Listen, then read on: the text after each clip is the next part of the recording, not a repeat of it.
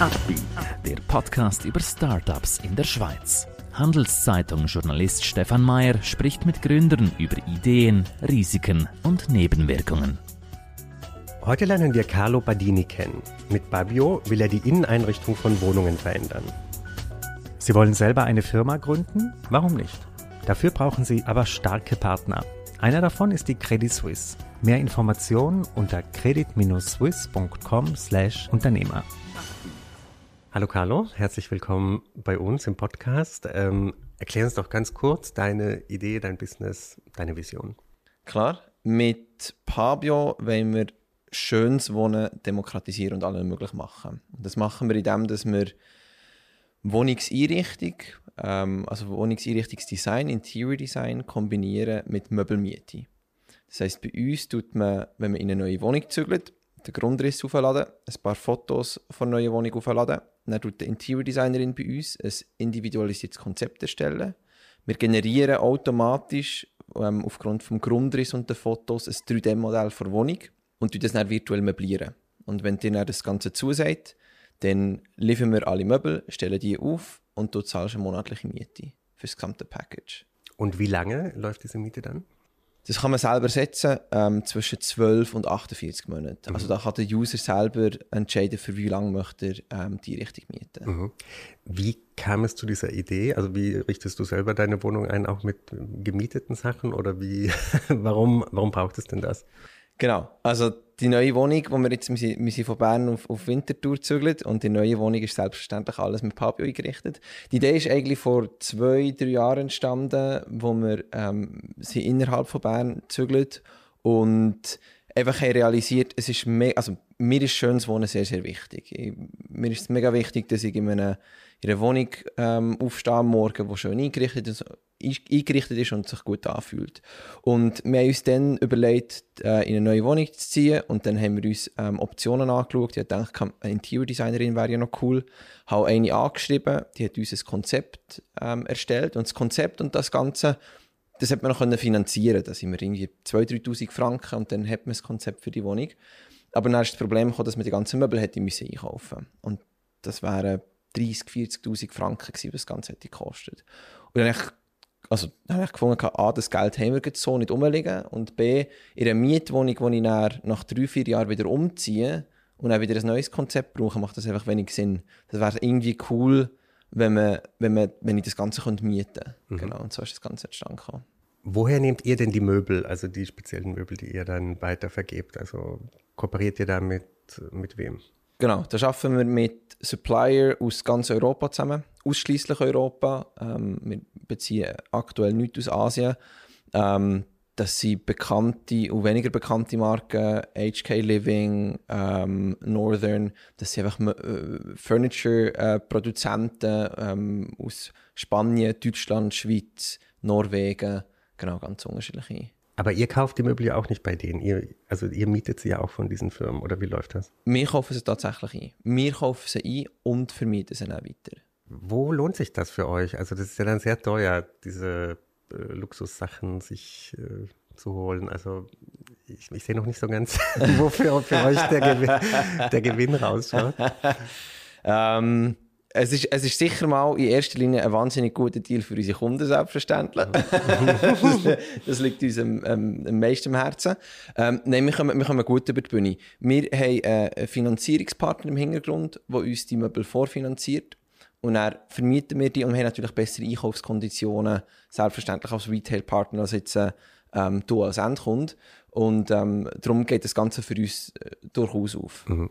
Hat das auch einen Werbeeffekt für diese Firmen, dass sie sagen, unsere Möbel stehen da jetzt, äh, auch bei Leuten, die sich das jetzt vielleicht nicht im ersten Moment gekauft hätten? Oder Leute besuchen die Leute, wo die Möbel stehen?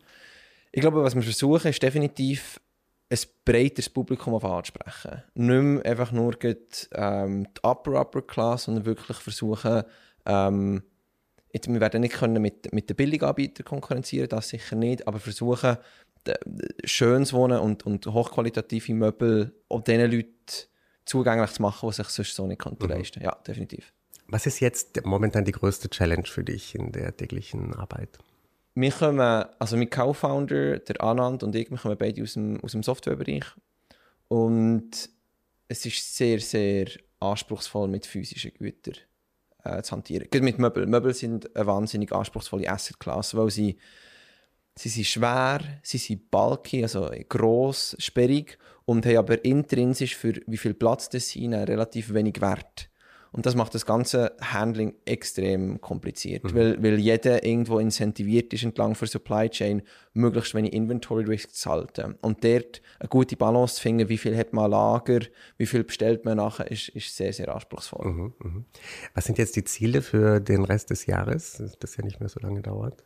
Genau, wir haben, ähm, also Pabio ist aktuell ähm, in der ganzen Schweiz erhältlich und in Deutschland. Wir haben in Berlin gestartet Anfang des Jahres und sie jetzt geht München und Stuttgart ausrollen. In der Schweiz läuft das aber auch. Ja. Oder? Mhm. Und wie, wie sind so die Unterschiede? Äh, kann man da was feststellen? Von den deutschen Kunden zu den Schweizer Kunden. Ja, es, es, es ist mehr, die Unterschiede stellen, stellen wir mehr fest zwischen unterschiedlichen Städten. Ähm, zum Beispiel Berlin, wo wir haben gestartet haben, wir realisiert, dass, ähm, dass es einen sehr hohen ähm, möblierten Mietwohnungsanteil gibt. Das gibt es hier in der Schweiz fast in keiner Stadt. Ähm, und dort verändert sich dann damit unsere, unsere Go-to-Market-Strategy. Dort können wir dann nicht mehr auf, auf die Endkunden zugehen, sondern müssen wir auf, auf, auf ähm, die Landlords, auf die Real Estate Manager zugehen, ähm, wo das dann wiederum äh, wieder vermieten. Mhm, genau. Mhm. Du hast vorhin schon das Thema Finanzierung kurz angesprochen. Äh, ihr habt äh, schon Partner. Bist du vor allem selbst investiert oder welche Art von Investoren sind da an Bord? Genau, wir haben eine Pre-Seed-Runde gemacht im 2020, wenn mich nicht alles täuscht, mit ähm, vor allem Schweizer VCs und Angels. Ähm, das war eine kleinere Runde. Gewesen. Und dann sind wir in Y Combinator aufgenommen worden. Das ist ein Startup-Programm aus Silicon Valley. Und haben dann September letztes Jahr eine größere Seed-Runde gemacht mit einem Mix zwischen amerikanischen Investoren und europäischen mhm. Investoren. Mhm. Welche Art von Leuten bräuchtest du momentan, die dir helfen könnten bei, dein, bei, bei diesem Projekt jetzt? Finanzielles Mitarbeiter, welches Profil müssten die haben? Wir sind noch so in einer Größe, wo jeder ein bisschen alles macht. Das heisst, konkrete Profil ähm, suchen wir aktuell so jetzt auf, auf ein spezifisches Vertical nicht. Was sicher hilft, ist ähm, Erfahrung mit, mit, im E-Commerce-Bereich, ähm, mit physischen Gütern hantieren. Ähm, was sicher auch hilft, ist ein tiefes Verständnis äh, von Finanzen. Es ist relativ, ähm, auch jetzt wieder im, im, im Vergleich zu einem SaaS-Produkt relativ kompliziert, weil man muss mit den Möbeln man muss abschreiben. Ähm, es ist einfach alles mit das Inventory-Management, es ist einfach alles ähm, relativ aufwendig im, im Backend, in den Finanzen. Und sonst einfach eine gute Work Ethic haben und, mhm. und bereit sind, viel zu arbeiten. ähm, was mich noch interessieren würde, dieses, äh, die Möbel müssen ja geliefert werden und äh, geschleppt werden von ähm, Erdgeschoss ganz nach oben. Mit wem arbeitet ihr da? Da arbeiten wir mit unterschiedlichen Partnern zusammen. Jetzt in der Schweiz ähm, primär mit Planzer. Okay. Genau. Und da schauen wir immer, da ist immer jemand von uns vor Ort, also ein Projektmanager von uns, ähm, äh, ein Kundenmanager eigentlich immer vor Ort. Ähm, und die schaut dann, ähm, dass alles zu und her, richtig zu und her geht, dass alles richtig am richtigen Ort steht, dass dann richtig aufgeräumt wird. Dass wirklich die Idee ist, der Kunde gibt uns am Morgen den Schlüssel in die Hand, ähm, wir liefern alles, stellen alles auf und wenn man dann heimkommt, ist alles fertig eingerichtet. Mhm. Interessant. Du hast vorhin erwähnt, du kommst aus dem Softwarebereich. Gib doch noch so ein bisschen äh, einen Überblick über deine dein Weg bis zu dem Punkt jetzt? Klar. Ich habe ähm, Gimmi, also ich bin aufgewachsen und geboren in Bern, das kann ich nicht verstecken. und und, äh, und äh, habe dann während dem Gymnasium ähm, angefangen, Imagevideos zu produzieren und habe dann eigentlich direkt nach der Matur äh, eine Digitalagentur gegründet, Cleverclip. Und habe dann bootstrapped über die letzten sieben Jahre. Die machen, wir haben mit Erklärvideos angefangen, sind dann eigentlich mit die erste in der Schweiz, die diese angeboten und sie dann auch irgendwann Richtung Websites und E-Learnings haben uns weiterentwickelt. Und ähm, genau, die Agentur gibt es immer noch, die ist in sehr guten Händen ähm, bei einer langjährigen Mitarbeiterin bei mir und, und die macht das super. Würdest du sagen, das war extrem wichtig, dass du deine jetzige Firma gut steuern kannst, diese Erfahrungen in der alten, oder braucht man das gar nicht? Mo, es hilft sicher, ähm, es hilft sicher in gewissen Bereichen bestimmt. Äh, es gibt gewisse Aspekte, ein Sales-Team aufbauen, äh, äh, grundsätzlich so ein Sales-Apparatus aufbauen.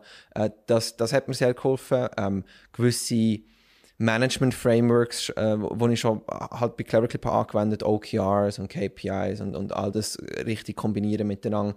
Ähm, das, hat, das hat sicher sehr geholfen, aber ich glaube, am meisten hilft mir tatsächlich, dass ich das Ganze schon mal durch bin und weiss, dass es immer wieder Phasen gibt, wo alles scheiße ist, wo alles anschießt und ich kann glaube heute viel, viel besser mit dem umgehen als am Anfang. Am mhm. Anfang hat man so das Gefühl, die Welt geht unter und es, ist, es geht gar nicht mehr. Mhm. Und, mhm. und heute ist einfach so, ja, jetzt haben wir wieder so eine Drought.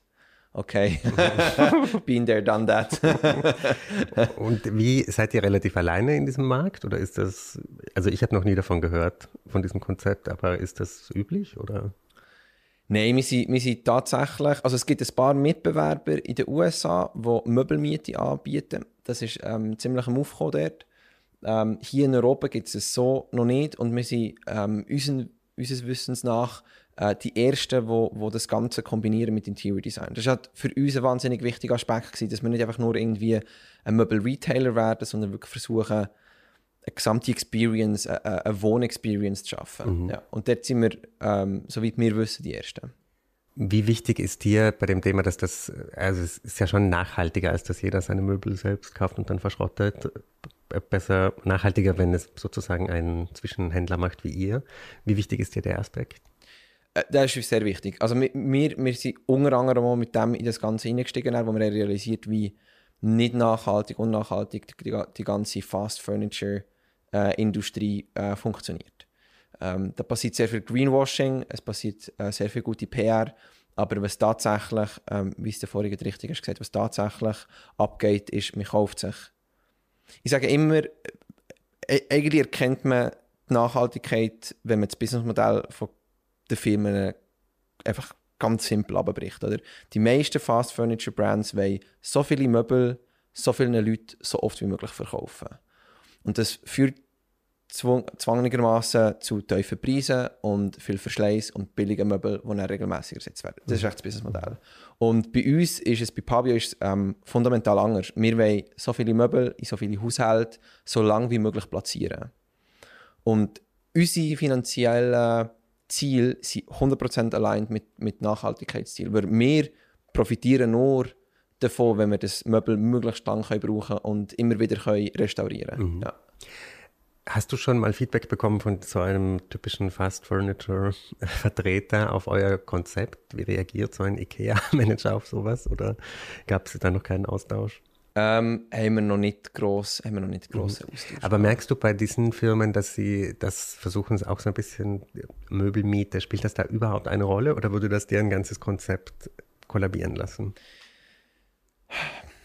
Ich, ich mir da überhaupt nicht, ich mir da überhaupt nicht anmassen, ähm, irgendwie Aussage zu sagen, was, was, was ähm, ihre Businessmodelle zulassen und was nicht. Was ich das Gefühl habe, ist, dass es relativ schwierig ist, für einen herkömmlichen Retailer umzusteigen auf, auf Miete. Es hat ein paar Versuche gegeben ähm, von, von gewissen grossen Möbel-Retailern, wo, wo sie gescheitert Und meiner Meinung nach ist es zurückzuführen, also zum einen braucht es einfach ein anderes Sortiment an Möbel, wo dann plötzlich, wenn man, wenn man auf die Lebenstour aus ist, merkt man plötzlich, man muss die ganze irgendwie modular gestalten, dass man sie ersetzen kann einfach, dass man es einfach kann, kann restaurieren kann. Ähm, das ist das eine. Und das andere ist, man muss das ganze Finanzierungsmodell irgendwie aufsetzen.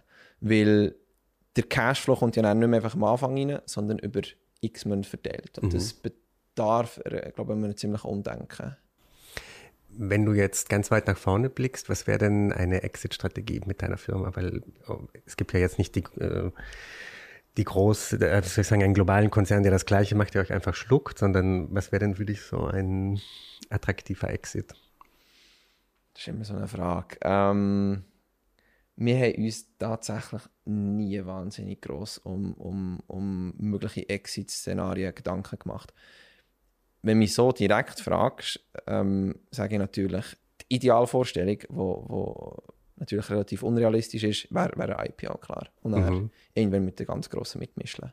Wenn ich mir jetzt vorstelle, dass man das Modell skaliert, was ist denn da das größte Hindernis? Was wäre denn da das größte? Eben weil Möbel so ein schweres, bulky Objekt sind. Ist, ist das der, der Hemmschuh? Ja, ich glaube, jetzt auch aus der Erfahrung, die wir in den letzten anderthalb Jahren können sammeln die Schwierigkeit ist, die Operations aufskalieren, gescheite Processes, respektive gutes Process Design aufzubauen, ähm, dass man das Ganze kann zu einem grossen Teil automatisieren kann. Ähm, das wird mit Abstand die anspruchsvollste Aufgabe sein. Mhm. Ja. Also, dann herzlichen Dank erstmal für deine Infos. Äh, geht mir nicht so oft so, dass ich noch nie was gehört habe von einem Konzept. Bei dir war es so. Ich glaube, das ist ein gutes Zeichen. Ähm, und ja, danke, dass du heute hier warst. Merci vielmals. Ein Podcast der Handelszeitung.